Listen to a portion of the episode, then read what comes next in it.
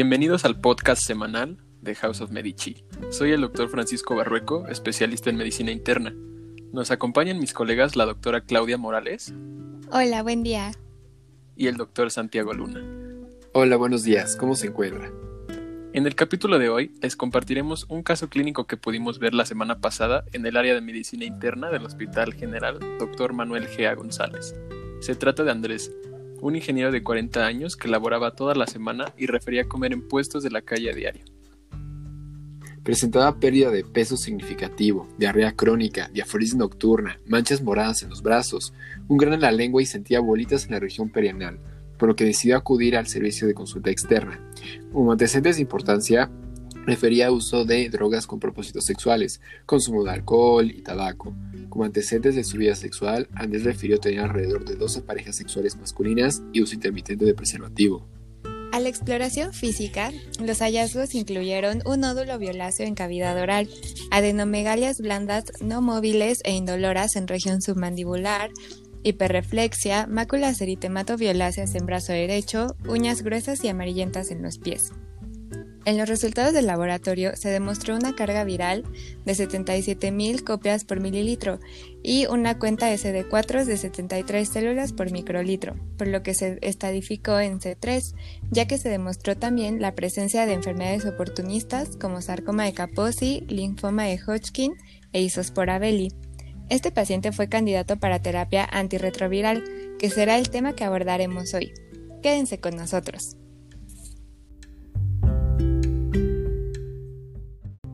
Y díganme, doctores, ¿qué me pueden platicar acerca del tratamiento antirretroviral? Sí, claro. Eh, acerca de cuándo iniciar el tratamiento antirretroviral.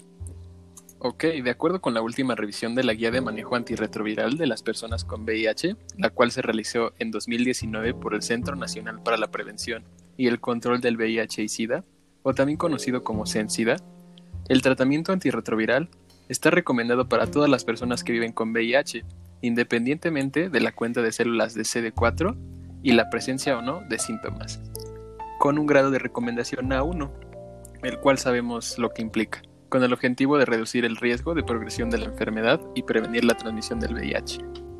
Y cabe recordar que el VIH produce morbilidad y mortalidad por tres vías. Primero, por inmunodeficiencia. El segundo, el daño directo a ciertos órganos blancos y de manera indirecta, daño a estos órganos por la inflamación crónica producida por el propio virus. Los estudios realizados hasta ahora demuestran que eh, en cualquier etapa de la infección, el VIH activo puede dañar el organismo. La terapia antirretroviral es benéfica aún iniciada en etapas avanzadas. Sin embargo, la terapia tardía puede no reparar el daño producido por la replicación viral persistente que ocurrió durante las fases tempranas de la infección. La terapia que se inicia de manera temprana puede evitar este daño en las fases iniciales de la infección. Sí, ah, bueno, de hecho leí hace poco que hay evidencia científica que demuestra que iniciar el TAR, que también se le conoce así al tratamiento antirretroviral, con una cuenta de CD4 es mayor a 500 células, em, ofrece un claro beneficio al reducir la incidencia de eventos graves relacionados a SIDA, por ejemplo, tuberculosis, enfermedades bacterianas y sarcoma de Kaposi de los no relacionados a SIDA, como neoplasias malignas, y de la mortalidad por cualquier otra causa. De esta manera, la Guía Mexicana de SIDA promueve la conducta de diagnosticar y tratar a estos pacientes lo más temprano posible. ¿Cuáles son las ventajas del inicio temprano del tratamiento antirretroviral? ¿Me las podrían recordar, por favor, doctores? Ay, yo la verdad es que no recuerdo, doctor. Yo recuerdo algunas desventajas potenciales, pero las ventajas no. ¿Los podría recordar, por favor? Sí, claro que sí, se las voy a recordar para que por favor las anoten. Entre las principales disminuye la activación inmune y el estado inflamatorio crónico, pero además minimiza el desgaste del sistema inmune, la evolución del VIH y la diseminación del VIH a reservorios celulares y órganos santuarios. Pero además de esto, disminuye, disminuye la incidencia de enfermedades no definitorias de SIDA, como cardiovasculares, renales, hepáticas, neurológicas y oncológicas.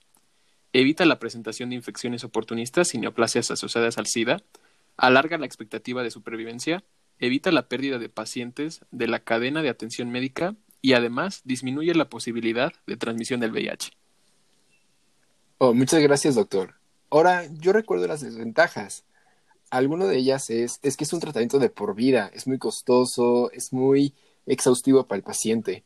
Requiere un óptimo cumplimiento en su toma y en caso de no tener una buena adherencia, puede desarrollar una falla virológica y resistencia viral, limita opciones terapéuticas subsiguientes, una transmisión de cepas virales resistentes y evolución viral hacia una mayor virulencia, aparte de riesgos de efectos secundarios y tóxicos de los medicamentos, como puede ser gastrointestinales, cardiovasculares, renales, hepáticos y cutáneos, como comentaremos más adelante. Aparte, hay una percepción de menor riesgo de transmitir o de reinfectarse por el VIH y por lo tanto no se cumplen unas medidas adecuadas en las relaciones sexuales. Además, representa un mayor costo inmediato para el sistema de salud, aunque a la larga se traducirá en importantes ahorros monetarios. Ahora, en cuestión de parámetros clínicos y biológicos, este, ¿ustedes conocen cuáles hay que conocer antes de iniciar el tratamiento? Sí. ¿Me los podría por favor recordar, doctora? Sí, claro. Previo al comienzo del tratamiento antirretroviral, se deben tomar en cuenta eh, múltiples parámetros clínicos y analíticos para determinar un esquema de medicamentos correcto, además de una terapia efectiva para el paciente en específico. Estos aspectos comienzan desde la exploración física del paciente, la cual debe tomar en cuenta la altura, el peso, la tensión arterial y el perímetro abdominal, entre muchas otras cosas. Otro de los aspectos destacados previo al inicio del tratamiento antirretroviral son las pruebas de laboratorio, las cuales es recomendable que se realicen las siguientes el recuento y el porcentaje de TCD4, parámetros bioquímicos plasmáticos como son la creatinina, el sodio, el potasio, calcio y fosfato, además de la glucemia basal, colesterol y triglicéridos. Ah, doctores, pero no se les olvide que hay otros estudios importantes como el hemograma para verificar los parámetros de hemoglobina, de maltocrito, de plaquetas y leucocitos, además de marcadores serológicos de parahepatitis B y C, si no se realizó previamente. Además, hay que realizar una prueba genotípica de resistencia en caso necesario, así como una prueba de embarazo en mujeres de edad fértil, como ahorita comentaremos más adelante. Por otro lado, es recomendable además tener una cuenta de filtrado glomerular y de riesgo cardiovascular mediante escalas como la de SCORE. Ahora, doctores, ya viendo hablando de esto, ¿ustedes conocen algunas condiciones obligadas para iniciar el tratamiento de TAR? Sí, pues de hecho, como, o sea, como hemos mencionado antes, existen ciertas condiciones donde el inicio temprano es lo ideal, pero en estas otras condiciones que les voy a mencionar a continuación, es obligatorio y es urgente que inicie el tratamiento lo más pronto posible. Estas condiciones son, por ejemplo, el embarazo, porque así se reduce el riesgo de transmisión materno-infantil, también una cuenta de CD4 menor a 200, menor a 200 células por milímetro cúbico y o historia o presencia de una enfermedad definitoria de SIDA. Esto se hace con eh, el objetivo de reducir el riesgo de morbimortalidad a corto y mediano plazo de los pacientes. También si hay nefropatía o deterioro cognitivo asociado a VIH. Esto se realiza porque el que estén presentes estas enfermedades eh, indican un mal pronóstico y un rápido deterioro de la función renal y neurológica respectivamente. Cuando hay una infección por VIH, eh, particularmente en el síndrome retroviral agudo, ahí ya se debe considerar el iniciar la terapia, pero lo que les mencionábamos al inicio, pues la eh, Sensida sí eh, establece que el inicio del tratamiento temprano es el escenario ideal para estos pacientes con VIH. Ok, doctores. Eh, por favor, no olviden cuáles son las metas clave del tratamiento. En este caso, las metas clave del tratamiento son la supresión máxima y duradera del ARN del VIH en plasma, restaurar y preservar la función inmunológica, además de reducir la morbilidad asociada al VIH y prolongar la duración y calidad de la supervivencia así como prevenir la transmisión del VIH. Para lograr la supresión viral se requiere la combinación de regímenes que usualmente incluyen dos o más clases de fármacos, como se comentará más adelante. Se deben de diseñar regímenes específicos. Además, cuando la supresión inicial de VIH no es alcanzada o mantenida, se debe cambiar el régimen con al menos dos nuevas fármacos o drogas. Ah, pero además del inicio del TAR eficaz, la reducción de la carga viral por debajo de los límites de detección del ensayo suele ocurrir entre las primeras 12 a 24 semanas de tratamiento. Los predictores de éxito virológico son los siguientes: viremia basal baja, alta potencia de régimen ARB, tolerabilidad del régimen, conveniencia del régimen y una excelente adherencia al régimen. Ahora, doctores, viene lo bueno. ¿Se acuerdan de sus clases de farmacología con farmaquitos? Eh, la verdad recuerdo algunas cosas. Pues más o menos, sí recuerdo algunos de los grupos de fármacos que se utilizan. Em, o sea, sé que para el tratamiento antirretroviral se utiliza una combinación de medicamentos que buscan suprimir la replicación del VIH, como mencionábamos anteriormente, y con esto se busca restablecer la cuenta de células CD4 y la inmunocompetencia del hospedador. Em, el régimen de múltiples medicamentos se conoce como TARA eh, se puede abreviar y se puede encontrar de esta manera en diferentes em, artículos o se puede hablar así de este tratamiento. Y existen cinco tipos de antirretrovirales. Cada uno tiene un mecanismo de acción que aborda diferentes vías de la replicación viral. A ver, platíquenme, doctores, ¿qué recuerdan de ellos?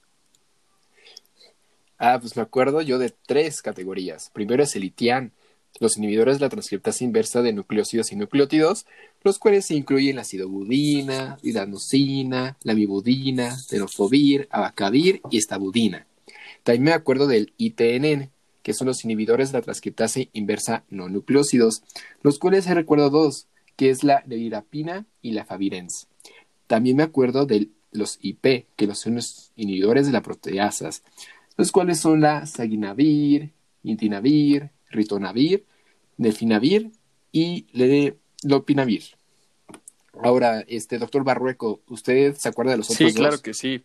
Esos dos que faltan son los inhibidores de la integrasa, como podría ser el altegravir, y también los inhibidores de la entrada de fusión, que son los conocidos como IF, así como la enfiburitida.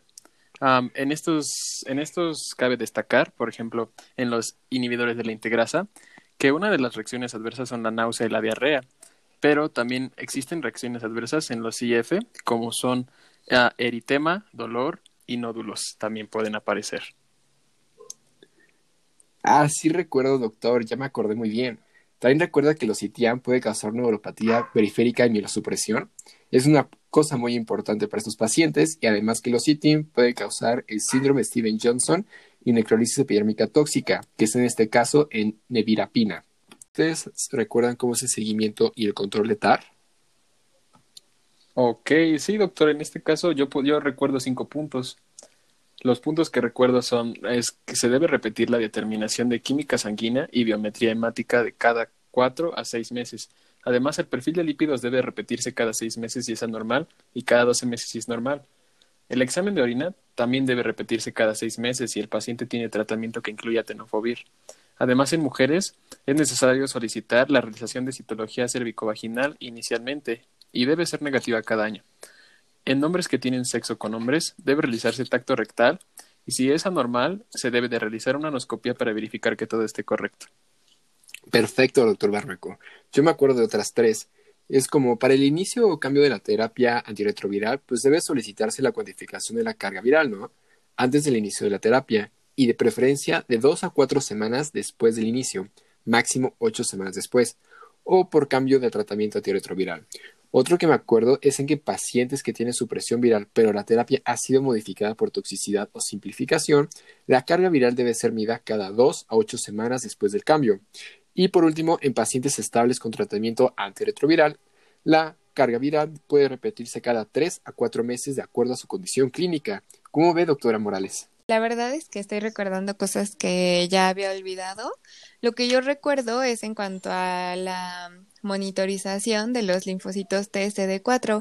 La frecuencia con que se recomienda que estos sean evaluados es cada 3 a 4 meses para determinar cuándo iniciar la terapia antirretroviral en pacientes que no están tratados y eh, también para evaluar su respuesta inmune y para definir el inicio o el retiro de la profilaxis que puedan tener estos pacientes para las infecciones oportunistas. La monitorización de la respuesta terapéutica mediante la cuantificación de linfocitos TCD4 se considera que es adecuada cuando un paciente tiene un incremento que va de 50 a 150 células por milímetro cúbico por año, posterior al inicio del tratamiento antirretroviral, con una respuesta acelerada en los primeros tres meses. En forma subsecuente, en pacientes con buen control virológico, el incremento es de 50 a 100 células por milímetro cúbico por año. Debe brindarse información suficiente y de calidad y efectuar un abordaje integral del paciente con el fin de detectar de forma oportuna factores que influyan en el apego al tratamiento a través de una adecuada relación médico-paciente. En este caso de VIH es muy importante la adherencia terapéutica.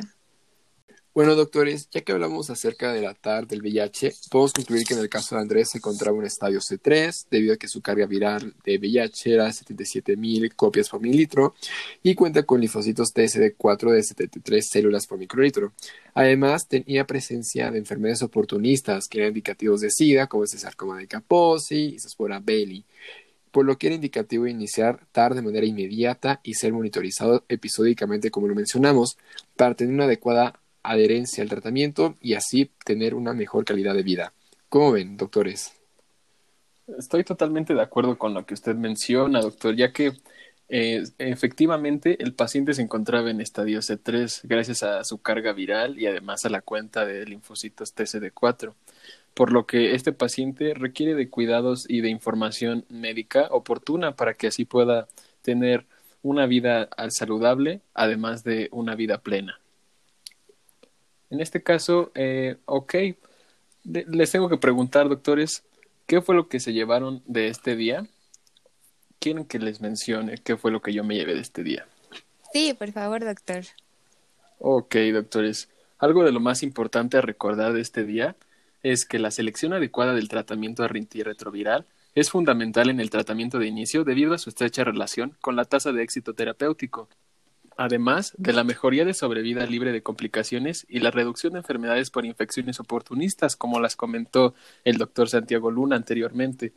Además, cabe destacar que el objetivo de un adecuado tratamiento antirretroviral siempre debe ir enfocado a la mejoría de la calidad de la vida del paciente, ya que una de las metas principales es lograr que el paciente tenga una adherencia adecuada al tratamiento para llevar una vida sana y completamente plena. Además, algo muy importante es poder mejorar notablemente la sobrevida de los pacientes que padecen de la infección por el virus de la inmunodeficiencia humana, porque como ya sabemos, es una infección que requiere de bastantes cuidados, doctores. Sí, y bueno, si me permiten, ya para terminar, creo que estaría bien darle a las personas que nos están escuchando los datos que son más importantes para llevarse a casa. Eh, si me lo permiten, eh, creo que son cuatro puntos los más importantes a rescatar. El primero es que el VIH es una enfermedad que requiere diagnóstico y tratamiento temprano y oportuno. El segundo, que se debe hacer una evaluación integral del paciente antes de iniciar el tratamiento antirretroviral, que incluye laboratorios, una exploración física completa y estimaciones indirectas, como ya lo mencionamos anteriormente. También eh, que el inicio oportuno del tratamiento antirretroviral tiene un impacto directo en la sobrevida del paciente, además de apoyar en la disminución de contraer infecciones oportunistas. Por último, el paciente debe llevar un seguimiento de acuerdo a las medidas explicadas en este podcast y se debe hacer énfasis especial en la adherencia terapéutica con el fin de que el tratamiento antirretroviral sea efectivo. ¿Qué opina de las recomendaciones que acaba de decir la doctora Claudia? ¿Usted, doctor Santiago? Que sí, doctor. Hay que tomar en cuenta estas recomendaciones para poder tratar a nuestros pacientes de manera oportuna, eficaz y que pues tengan una mejor calidad de vida, ya que esta enfermedad no es mortal, hay que aclarárselo a los pacientes, que solamente hay que tener una buena adherencia terapéutica para que puedan tener una mejor calidad de vida.